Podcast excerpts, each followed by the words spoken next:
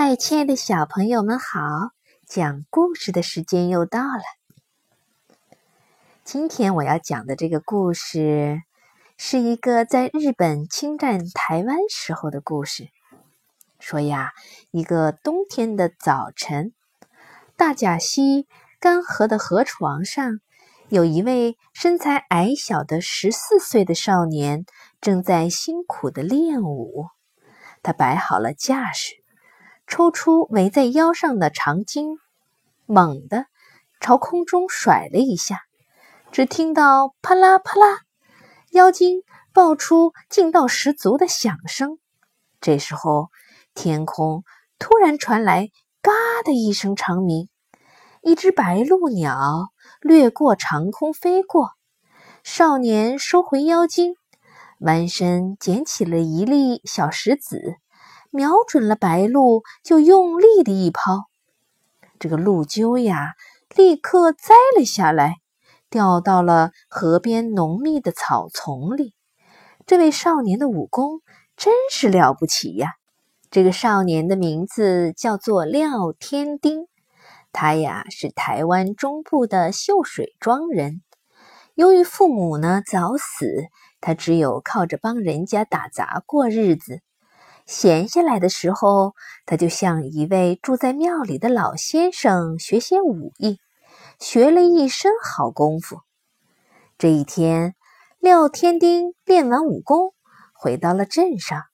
突然呢，听到街上当当当一阵敲锣的声音。只见一队日本警察押着三个犯人，一面朝关帝庙走。一面敲锣召集乡民，不多久，关帝庙前挤满了一大群看热闹的人。廖天丁轻巧的一纵身，就跳到了庙前的一棵老榕树上，想看看这日本人到底在搞些什么。广场当中跪着三个辫子被绑在一起的犯人。这时候，续八字胡的日本警察。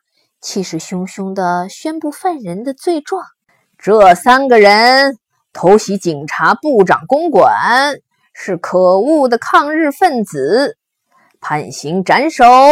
以后谁敢抗日，谁就会遭受同样的下场。行刑的口令一下，咔嚓咔嚓，三个人头就被砍了下来。围观的人忍不住叹息。还有人低声哭泣：“呸！这些无恶不作的日本鬼子，整天就知道欺负中国人。让我廖天丁来教训你们！”躲在榕树上的廖天丁狠狠地吐了一口口水，从衣袋里掏出一颗小石子，对准洋洋得意的日本警察，猛地一投。只听“啪”的一声，鲜血从日本警察的额头涌了出来。日本警察疼得抱头嚎叫，回头望见老榕树上拍手大笑的廖天丁，立刻追了过去。廖天丁眼见日本警察向老榕树跑来，赶快跳下了树，一溜烟儿的向大街奔去。只一个转弯，就不见了踪影。警察部长知道这件事后，气得拍桌子大骂：“笨蛋！”四五个大日本警察竟然追不上一个中国小孩，太丢脸了！立刻下令全面追捕廖天丁。台北城里真是热闹呀，到处是宽大的店铺、茶行、布店、米店，一家挨着一家。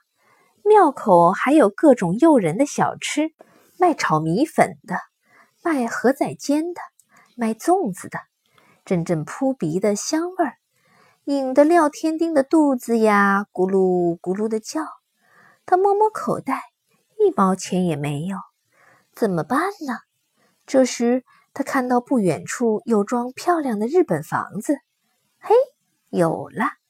廖天丁黑亮的眼珠子一转，看四周没人注意，就施展了轻功，纵身。跳进了日本房子，他呀身体又小，动作又轻，就像一只猫一样，悄悄溜进了卧室。一个胖胖的日本人正腆着大肚子在睡午觉呢。神不知鬼不觉，廖天金就偷到了主人的大钱包。偷到日本人的钱以后，廖天丁到庙口的小吃摊上，打算痛痛快快的大吃一顿。忽然，他发现有个老婆婆和一个小女孩缩在了街口。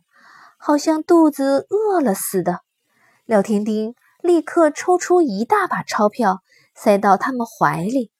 他心里想：平日日本人一天到晚搜刮我们的钱财，害得我们吃不饱。我不如偷更多日本人的钞票，先分给贫穷的人用吧。嗯，说做就做。从此，廖天丁开始到处作案，专偷日本人的钱。每次做完案，还不忘留下一颗小石子，让人们知道是同一个人干的。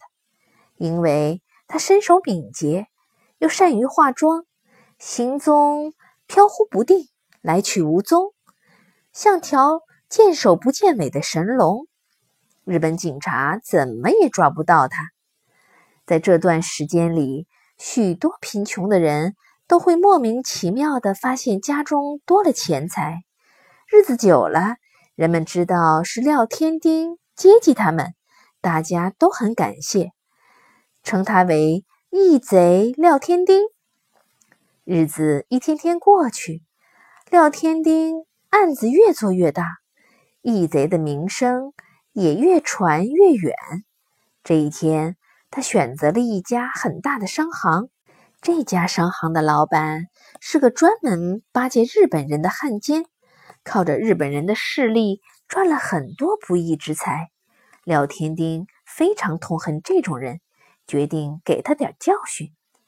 他趁着商店快打烊的时候，大摇大摆地走进大和行，笑嘻嘻地敲了着桌子，说：“喂，掌柜的，我是廖天丁，年关到了。”我们穷人家的米缸里没有存粮，想借点钱好过年。掌柜的一听来的是廖天丁，心里暗叫不妙，连忙陪着笑脸说：“哦，既然是廖大爷到了，我马上去拿。”说完，转身到了账房，偷偷摇起了电话，准备报警。廖天丁很机智，一晃。来到了掌柜身后，低喝一声：“要命！”就把电话放下。掌柜吓得手脚发软，乖乖的奉上了大把的钞票。廖天丁抢了大和行的消息，震动了整个台北城。日本警察出动全力，到处抓他。胆大的廖天丁一点儿也不害怕，仍旧逍遥的到处作案。今天偷了田中家的钞票，明天抢了铃木家的珠宝，有时还偷日本警察的制服和佩刀，开开日本警察的玩笑，弄得日本警察非常难堪。有一次，廖天丁一时大意，在火车上被警察认出了身份，几位警察用手枪抵住了他，看样子是逃不了了。突然，火车发出“呜”的一声尖锐的汽笛声。原来火车是要穿过山洞了。廖天丁咧嘴偷笑，趁着火车过山洞时灯光灰暗，他猛地飞出一腿，踢倒抓住他的日本警察，然后飞快地躲进了车厢的厕所里。火车穿过了山洞不久。厕所里走出一个拐角的老太婆，不顾火车上到处寻找廖天丁的警察，静静找了个角落坐了下来。火车开进了台北车站，蹩脚的老太婆悠悠闲闲地随着人群走出了站台，留下来几个满头大汗的警察，还不死心地到处寻找廖天丁。这一次，廖天丁靠着神妙的化妆术，可以让日本警察空欢喜一场了。就在日本警察疲于奔命的追捕廖天丁时，又传出一个石破天惊的消息：锁在总督府抽屉里的总督印居然神奇失踪了。巡逻人员只知道那天似乎有个中等身材、长得眉清目秀的陌生的邮差曾经来过。总督知道了以后，气得呀大拍桌子：“是谁这么大胆，竟敢在大白天？”闯进堂堂总督府，这个邮差不用说，一定就是廖天丁了。台北厅警务课所有的警察呀，都紧张的不得了。这次无论如何要捕到廖天丁，否则饭碗就要砸了。于是他们立刻派出所有的警察满城搜索。并且紧紧守住台北城门，紧急缉捕廖天丁。缉捕廖天丁的总指挥是台北知厅警部课长乃木义夫。他猜想，廖天丁被逼得走投无路，一定会逃向淡水河的芦苇，搭渔船逃走。于是，他又下令封锁通往芦苇的各个路口。不幸，廖天丁果然被乃木义夫猜中，在芦苇港口出现了。这天夜里，他悄悄地来到了淡水河边的一家船夫门前，敲了敲门，门板吱呀一声打开了，里面走出一个戴着斗笠、把脸遮去半边的老渔夫，用生硬的闽南语问他：“干什么？”啊！廖天丁感到不妙，转身就跑。可是慢了，化妆成老渔夫的乃木义夫掏出口哨，哔哔，他吹出了尖锐的信号。黑暗的角落里立刻跳出十来个日本警察，把廖天丁团团围住。手无寸铁的廖天丁急忙抽出腰巾，啪啦啪啦。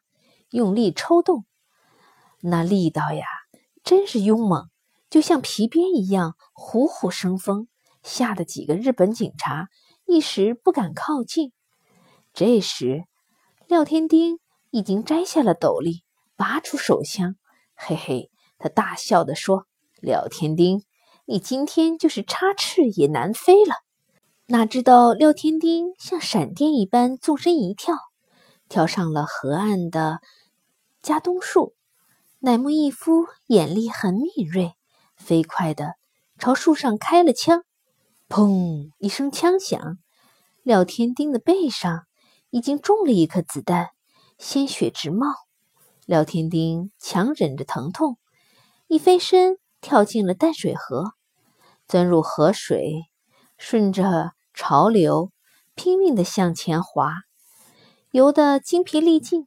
好不容易到了对岸的巴黎，等日本警察坐在仙板到达时，廖天丁早已不知道去哪里了。廖天丁身受重伤，又游了那么长的一段时间的泳，再强的人也受不了了。就在当天深夜，廖天丁死在巴黎观音边的一个山洞里，死时才二十七岁。廖天丁虽然是一个小偷，做的却是抗日和劫富济贫的侠义行为。他死后，他的故事流传不衰，人们甚至在淡水的巴黎盖了一座义贼廖天丁的庙，永远纪念着他。